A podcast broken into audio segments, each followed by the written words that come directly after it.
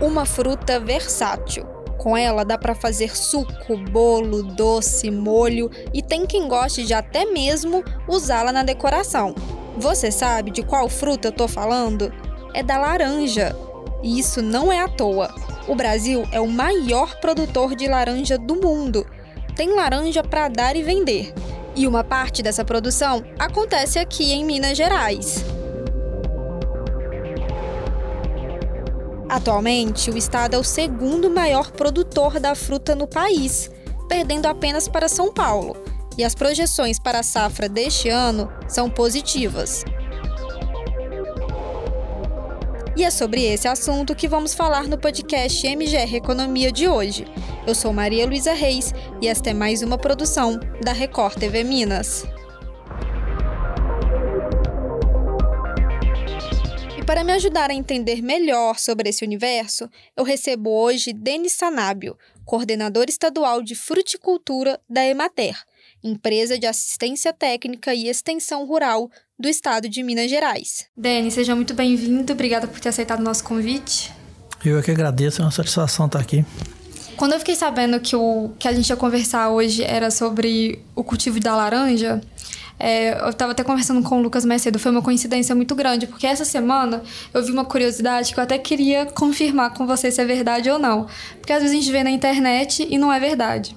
Que é muito difícil, ou quase não tem, picolé de laranja. E a razão disso é porque a laranja amarga muito rápido. É isso mesmo? É. Ela tem, ela é, é, tem, contém vários óleos. Então, ao espremer ela, é, isso eu falo na esmagadora, né? Na uhum. indústria, né? Então, esses óleos vão junto. Uhum. Então, isso interfere na, na, na produção do, do picolé. É, agora, por exemplo, nós, tá, o Brasil é o maior produtor de suco de laranja do mundo. Sim. Através do São Paulo, com uma grande contribuição é, do sudoeste de Minas e do Triângulo Mineiro. Então, é, lá na esmagadora, né, existem processos, né, na indústria para retirada desses óleos. Sim. O que às vezes não acontece numa, numa pequena produção, numa pequena uhum. escala. Por isso que às vezes assim, se eu tentar fazer em casa, como a produção é muito pequena, quase mínima, pode até dar certo, mas essa produção em larga escala de daria errado por causa desses é, óleos. E, e, uma outra diferença também assim, se você fosse fazer em pequena quantidade, uhum. né, você vai usar um espremedor, você uhum. não vai é, atingir a casca, que os óleos estão na casca. Ah, entendi. Na esmagadora, a laranja é esmagada inteira. Uhum. Retira o bagaço e depois tem um processo mais à frente onde retira os óleos. Uhum. Aí fica só o suco de laranja que é congelado, depois é concentrado e congelado e é exportado dessa forma. Então, esse suco não teria os óleos. Entendi. Se você for fazer em casa em pequena quantidade, daria para fazer, né? É, porque você não vai chegar a atingir as vesículas de óleo que uhum. tem na, ali na casca ali, né? E essa é uma especificidade da laranja ou outras frutas cítricas também? Dos citros inteiro. Entendi. E, e uma outra coisa também é uma grande né, a laranja é reconhecida como fornecedora de vitamina C. Sim. Né, e no processo, um suco, por exemplo, depois de, de espremido a laranja, ele tem aproximadamente 15 a 20 minutos para ser tomado e essa laranja não oxidar e se perder a, a quantidade de vitamina C nesse uhum. suco. Então, se na, na, transformação desse suco no, no sorvete, ou, Perde. ele vai perder essa, essa ah. grande vantagem que é a vitamina C. É até bom você falar isso, porque, por exemplo, às vezes, sei lá, meu pai faz lá em casa um suco de laranja natural. Mas então ele tem que tomar esse suco no dia que ele fez. Não dá para guardar, assim, se ele quiser ter esses benefícios da Exatamente. vitamina C. É tomar entre 15 a 20 minutos. Depois disso ela começa a oxidar, se perder né? E, por exemplo, a gente vê muito assim em casas de suco, em casas de que serve salgadinho, essas coisas, uhum. suco naquele Sim. ali é, ali se perde. Então, Não... praticamente é um refresco que você está tomando, as, as propriedades da laranja se perdeu ali. E nesses sucos que industrializados, mas que dizem ser é, o mais natural possível, tem ali a vitamina C? Tem. Aí é o suco de laranja, por exemplo, integral. Uhum. Então ali ela é espremida, pasteurizada e colocada envasada. Hum. Então ela mantém todas as características ali. É, e... Aí seria o suco integral. Uhum. E tem hoje esse caixinha, né, de caixinha que às vezes não é integral, é o néctar. Sim. Então o néctar, ele tem por legislação é ter até é, no mínimo 50% do suco da laranja. Uhum. O restante é conservantes, água, né, uhum. que adiciona ali. Então o néctar já não é o integral. O suco integral, quer dizer, integral é 100% suco sem adição de nada. Ele é só pasteurizado e envasado. Entendi. E tem, dá para fazer tanta coisa com a laranja, né? Que, que isso, por exemplo, do picolé é uma coisa que eu nunca nem tinha reparado. Que uhum. no. Porque é. a gente consome laranja de tantas formas diferentes, de tantos jeitos diferentes, uhum. que é, vira um detalhe, assim, né? É. Não ter um picolé. É o que, que fala, chama atenção sua. Aí você começa a pensar é, realmente, você exatamente. quase não acha. É, e o suco de laranja já é muito assim, para quem quer se, se refrescar, né? Porque geralmente o picolé, o sorvete é quando tá quente. Tem o suco de laranja que já faz esse, esse papel, assim. É, o consumo de laranja no Brasil é a segunda fruta mais consumida. Sim. Então, é, ela é fácil né, de uhum. ser encontrada. Hoje, com a utilização de variedades, nós encontramos laranja de janeiro a dezembro. Uhum. Então, a fruta que está presente na mesa do brasileiro é a. É, é a laranja o ano inteiro. O volume de produção do Brasil é muito grande. É o maior? é o maior do mundo. Uhum. E São Paulo, junto com o Triângulo Mineiro e Sudoeste, contribui bastante com essa produção, né? É os responsáveis por essa produção. E grande parte é exportado é exportado para os Estados Unidos, para a Flórida, uhum. né? É, e fica assim à, mercê do, do que está acontecendo lá. Sim. É, então lá tem uma, uma, doença, lá aqui também tem o green, né? Que Sim. afeta muito a comercialização. É, geada que lá tem, nós não temos aqui, quando tem geada lá, é neve, né? É, não é caso de geada, é uhum. neve, é, interfere lá na produção, aí aumenta o consumo, a compra do Brasil. Entendi. Quando não tem lá, eles têm uma produção também que abastece uhum. o mercado interno, e aí nós temos que procurar outros países para importar o suco de laranja. Ele é, ele é, import, é, é exportado congelado, uhum. em barris de 200 litros. É, e você comentou que o Brasil é o maior produtor e é a e a laranja é a segunda fruta mais consumida no país. É um pouco aquilo, né? O que veio primeiro, o ovo a galinha. Você acha que o brasileiro consome tanta laranja porque é uma fruta que a gente produz muito? Ou essa produção veio também de um, de um consumo. É... É, é, o, o, brasileiro consome muita laranja aqui, né? O consumo per capita é grande. Uhum. É a segunda fruta mais consumida, mas é, é, ainda é pouco quando comparado com outros Entendi. países. Então, o grande consumo de, de laranja é através do suco. Uhum. É, o brasileiro tem uma, uma média de consumo em torno de 4,5 litros por pessoa ano. Né? Quando comparado com a Europa, com os Estados Unidos, com os países, isso chega a 100, 120, 150 litros. Então, apesar de ser uma fruta bem consumida, né? Aí nós estamos longe do Sim. consumo da, da, recomendação da Organização Mundial de, de, Saúde, que prevê pelo menos aí uns 100 litros no ano. Então, nós estamos longe de alcançar isso aí. É, é uma fruta que o que facilita também esse aumento de consumo é que nós somos um país tropical, uhum. né? É, grande parte, o calor é, é grande em todo o Brasil. A fruta hoje está presente, consegue estar presente usando, a, a, trocando as variedades de, de laranja, né? Consome, consome é, tá propícia, né? Tá, tá fácil de comprar o ano inteiro. Então isso também impulsiona, né? É, e assim, o Brasil é o maior produtor, e aí a gente tem São Paulo e logo em seguida Minas. Exatamente. Mas São Paulo ainda é, é mais de 70%, né? É, Minas é. é, é, é São Paulo é 88% da produção está no estado de São Paulo. E Minas. 12%. É. E. E o que que falta, assim, para Minas conseguir abranger mais essa produção? É, Bom, eu falei que Sudoeste e Triângulo Mineiro são os municípios, são as regiões mais produtoras, né? É, se você for ver os municípios mais produtores, Parata, Frutal, Uberlândia, né, São Sebastião do Paraíso, eles estão na divisa com São Paulo. Então, tanto o Triângulo como o Sudoeste está na divisa com São Paulo. Uhum. E o grande, a mola impulsora disso aí é as esmagadoras. Hum. Então, as esmagadoras concentram no estado de São Paulo.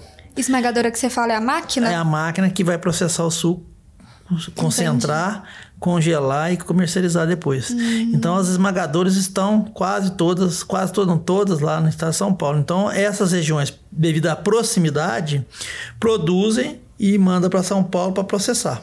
Então a gente ainda então, não tem. a- esse é o dificultador, Entendi. porque quanto mais vai afastando, maior vai aumentando o custo de Aham. produção. Né? Agora, nós temos eh, 357 municípios de Minas que produzem laranja. Uhum. Né? Aí a- a- o, o escoamento dessa laranja é para fruta consumir natura. Uhum. Né? E, e a produtividade de laranja é um atrativo muito grande para o produtor. Hoje a média né, mineira é em torno de 28 toneladas por hectare, mas nós temos aqui em Bom Despacho, por exemplo, produtores consumindo, eh, produzindo 60, 70 toneladas por hectare. Ou seja, numa área um pouquinho maior que um campo de futebol, você conseguir 70 toneladas de uma fruta é muita coisa, né? Ao mesmo tempo que é uma vantagem, é um problema, porque é 70 toneladas em um período estreito de, de, pós de colheita, né? Então ele tem que estar com a, a comercialização engatilhada para que isso não encalhe. E, e como a gente tá falando, as especificidades da laranja faz com que seja necessário essa, É, ela, essa venda, assim, não pode... ela tem todo um processo né, de desenvolvimento, maturação e depois ela entra em senescência, se ela não for colhida. Então o produtor tem um ponto ideal para colher, para comercializar. Depois daquele ponto ela começa a perder água, perder é, desidratar e aí já não, não vai ser consumida. Ou se achar quem compre, vai ter uma depreciação e até um certo ponto que depois também nem vai achar quem vai comprar. É, e os dados recentes também mostram que é, a safra desse ano a, é, tá boa, né? Tá, tá vindo aí de um, de um cenário positivo. A que, a que se deve essa... É, é, as condições climáticas é o grande, acho que é o grande fator aí que interferiu. Nós tivemos aí de janeiro a abril um período chuvoso for- bom, Sim. né? A precipitação foi alta durante esses meses aí. E as temperaturas, né? Que é um período de verão aí, que não foram muito altas. Então, houve uma evapotranspiração, a perda de água do solo e, e também através da planta, menor. Então, conseguiu manter o solo mais úmido durante esse período aí. É um período onde o fruto está em desenvolvimento, crescimento. Então isso interferiu, principalmente para aqueles produtores que não têm a tecnologia da irrigação, né?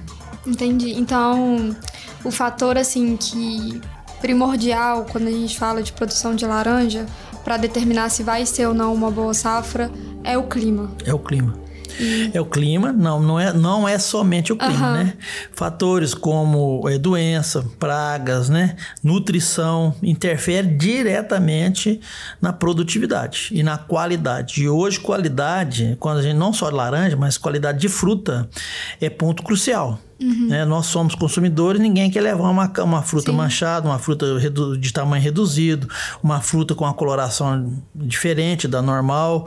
Então, o consumidor final é que dita a regra. É, e o consumidor tem mudado um pouco essa relação com o alimento, né? Assim, cada vez mais a gente vê as pessoas prestando atenção no rótulo, prestando atenção no tamanho da fruta. É. Não pode ser muito grande, mas também não pode ser muito pequena. Tendências de, de mercado. Fruta muito grande hoje está indo na contramão da tendência de mercado. As famílias estão diminuindo o tamanho, ninguém quer um, consumir um, um abacate, por exemplo, muito grande, que ele tem que partir, guardar metade, come metade, guarda metade numa geladeira. numa. Então, assim, a tendência é de frutas menores, frutas já pré-processadas, né, minimamente processadas, pronta para ser consumida, porque o pessoal não tem tempo. É, a, a laranja, por exemplo, é uma das que é, entra no, no minimamente processado. Então, ela já vem descascada em gomos, né, num- numa salada de frutas. A pessoa não quer sujar, não quer mexer com faca, quer- então é uma tendência, principalmente nos grandes centros, onde a população é maior, né, que o pessoal trabalha, não tem tempo de mexer com E o produtor tá de olho nessas mudanças. tem que estar. Né? Essa questão de identificação vai de encontro com a instrução normativa do Ministério da Agricultura, é a instrução normativa 01 de 2019, que é a instrução normativa que fala sobre rastreabilidade. Então, ela iniciou lá em 2019, né? Foram divididos em três grupos de hortifruti. E a é, o primeiro grupo era a, agosto de 2020, tinha que cumprir, o se- 2019, né? O segundo grupo 2020 e o terceiro e último grupo de hortifruti é 2021. Então, hoje a lei está em pleno funcionamento. Então, e é uma lei de 2019. Então, o produtor hoje ele não pode falar que não sabia, né? Lei é cumpra-se.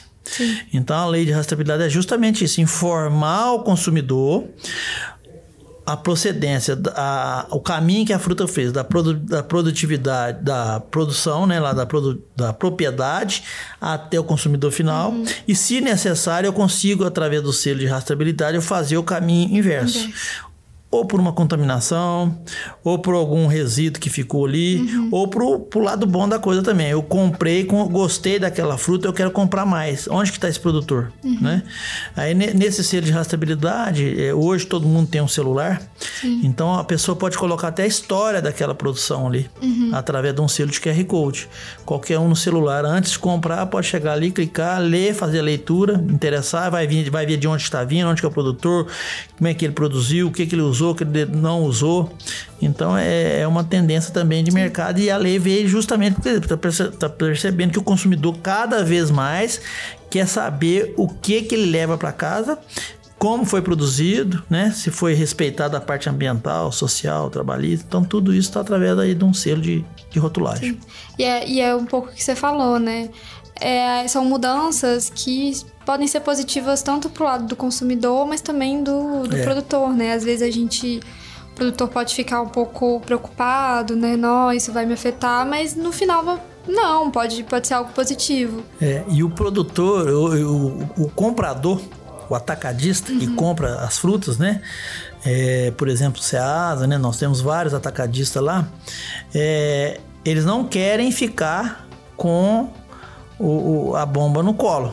Então, hoje eles não estão comprando se o produtor não atentar para a lei de uhum. rastreabilidade. Porque caso eles comprem e dê algum problema, eles não conseguem fazer o caminho inverso. Uhum. Quem vai pagar, quem vai ser autuado, vai ser o atacadista que comprou sem respeitar a, a, a instrução normativa. E se ele é, é, é, faz remanejamento dessa fruta, uma, uma classificação, um outro tipo de embalagem, uhum. a partir dali a rastreabilidade é dele. Entendi. Então, se lá na banca, na gôndola do supermercado der problema, a, a, os órgãos fiscalizadores vão chegar até aquele atacadista. Uhum. E aquele atacadista teria que ter as notas para chegar até o produtor. Caso ele não tenha, a, a, autuação fica com ele, então ele não quer. Então é, é uma coisa que tá ligada à outra. Uma cadeia mesmo. Uma né? cadeia. É, e você comentou mais cedo sobre as dificuldades e você comentou do, do, do greening. E quando eu tava lendo um pouco para fazer essa entrevista, eu vi isso aparecer muito, assim, greening, greening, greening. E eu confesso que eu não conheço, assim. É, você pode me explicar um pouco o que é o greening? O greening é, é conhecido no mundo inteiro que produz citros. Uhum. Então, o mundo que produz citros, o, o país que produz citros, está com problema, vivenciando o problema do greening. Uhum. Ele deu entrada aqui no Brasil em 2004 no estado de São Paulo. Provavelmente deve ter vindo em algum material vegetativo que alguém trouxe aí é, de forma ilegal. Uhum. É, é uma bactéria, né? Bactéria como é no ser humano, também é no vegetal. É um, um problema muito grave. Então é a doença, essa é uma causa uma doença que chama greening, que é Juan Long Bean, que é o amarelão do, da planta dos citros. A planta está uhum. verde, de repente ela começa a amarelar começa a secar, começa a secar da ponta para dentro da planta, os frutos começam a tomar, reduzir de tamanho, a semente fica abortada dentro do fruto, o fruto perde o centro, então inviabiliza essa produção para a, a indústria ou para o consumo, uhum. né? porque o suco, a fruta fica danificada, feia aparentemente.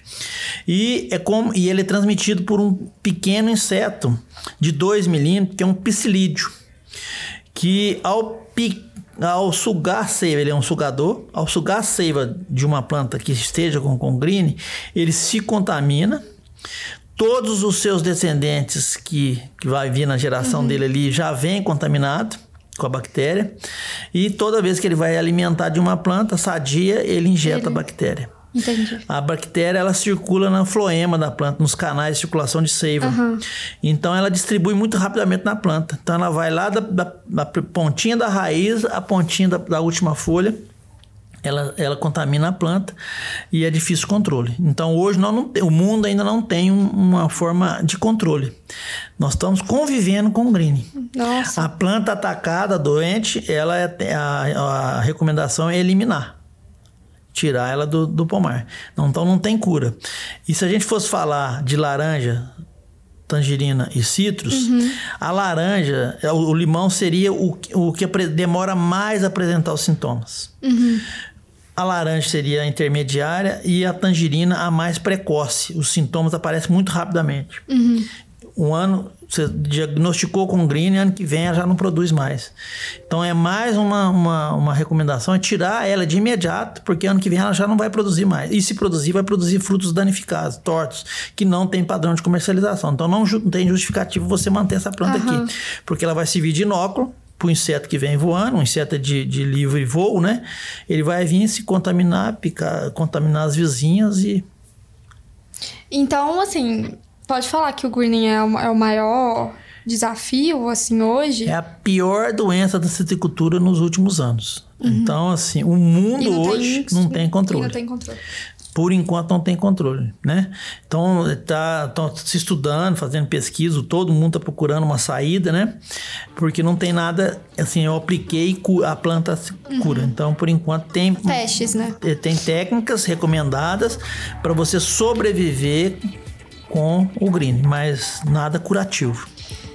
É, tô, tô impressionada com porque, pelo, pelo jeito que você foi falando e aí, de saber que não tem uma, uma solução, eu imagino que pro, pro produtor seja um pouco desesperador também, né? É desesperador, porque a recomendação, como eu falei, é retirar as plantas é, com sintomas. Então, tem as plantas sintomáticas que eu e percebo. As... Eu tenho que tirar. Então, um, no caso de laranja, por exemplo, um stand normal de laranja são 400 plantas por hectare. Eu começo a tirar plantas, quando eu pego essa contaminada, eu tenho que tirar, eliminar ela e provavelmente as vizinhas. Sim. Porque o inseto também já picou uhum. as vizinhas. Então eu começo a diminuir o stand. Chega um certo ponto que esse número de plantas que ficou não vai me dar uma produtividade Sim. que vai pagar minhas despesas. Então o prejuízo é grande. No caso de laranja, nós começamos a colher colheitas comerciais a partir do quarto ano. Uhum. Então, até o quarto ano é, é, despesas grandes. E se eu pego uma doença dessa, é, o prejuízo por hectare é, é grande. Quando eu pego um produtor grande, por exemplo, nós vamos citar um produtor aqui de próximo aqui de Belo Horizonte, Bom Despacho, tem 20, 30 hectares. Então multiplica o tamanho do, do problema, do, do custo, Sim. né, por 20. Então o, e do prejuízo também. O prejuízo é grande. E Dani, é para finalizar a nossa conversa, a gente sempre gosta de falar aqui no podcast de futuro. E futuro, tecnologia. E aí eu queria que você contasse assim pra gente o que que você pensa no, o que que você enxerga é, no futuro da produção de laranja no Brasil, em Minas, e se a tecnologia tem um papel importante a fruticultura, de, de forma geral, é a atividade que mais cresceu no estado de Minas Gerais nos últimos 10 anos. Eu falo isso porque eu venho acompanhando uhum. e anotando. Então é a que mais cresceu nos últimos 10 anos. E é onde eu encontro o maior número de produtores satisfeitos com a atividade, porque é uma atividade que remunera muito bem o produtor. Ao mesmo tempo, é uma atividade que exige muito do produtor tecnologia, da escolha da área até a pós-colheita uhum. e a, a, comercialização. No caso da laranja, eu acredito que assim, como já teve várias outras doenças, né? Morte súbita, CVC, é, que é a clorose variegada dos citros, que também é, é, é, interferiu no mercado de citros, foi achada a solução e, e, hoje se convive tranquilamente com essas doenças. Eu acredito que a, a, a médio e, e, longo prazo vai se encontrar aí a saída, né? E vamos ter uma citricultura forte novamente. Minas Gerais, como é uma fruta que nós temos clima, nós temos condições, nós temos solo, nós temos água, tem condições de produzir e é uma produtividade alta por hectare, vai atrair produtores, uhum. como já vem atraindo e vem aumentando a área. Então acho que isso vai continuar. Então eu visualizo a citricultura né, é, promissora no estado de Minas. Hoje nós temos em torno de 140 hectares de, de frutas no estado. Nós somos o quarto maior estado produtor de, de frutas. E a citricultura, limão, tangerina e, e, e laranja, representa quase que 50% dessa área. Uhum. 50, é, 45% dessa área aí está em, em cima dos sítios. E eu acredito que isso vai aumentar. Bom, é, eu acho que é isso que você falou. A gente tem o clima, a gente tem o espaço. E parece ser, né, por tudo que você disse, um bom investimento, assim, na, na, na produção. Porque a gente sabe que produzir no Brasil não é fácil. É, por mais que a gente tenha todas essas questões climáticas e é, da terra mesmo que são positivas, no fim das contas é um grande desafio. É um grande desafio. A citricultura, com, conforme é a fruticultura, não é para entrar mais ou menos. Uhum. O produtor tem que ter essa consciência. Não dá para tocar mais ou menos. Ou você entra com tecnologia, ou você não vai ter sucesso na atividade. Porque ela exige qualidade. Para você ter qualidade, você tem que ter tecnologia Sim. envolvida. Porque se você não tiver a tecnologia, você não vai ter qualidade uhum. e vai esbarrar lá na frente na comercialização. É, e aí já é tarde demais para. É tarde demais. Dani, muito obrigada pela conversa. Eu que agradeço. Precisando, a Imater tá presente aí. muito bom, obrigada. O podcast MGR Economia de hoje fica por aqui. Na semana que vem, tem mais. O quadro vai ao ar às terças-feiras no MG Record, a partir das 5 para 7 da noite.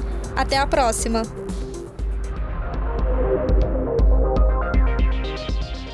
Este podcast teve roteiro de Maria Luísa Reis, edição de áudio Kiko Viveiros, chefia de redação Adriana Vigiano e Flávia Martins e Miguel, direção de jornalismo Marco Nascimento.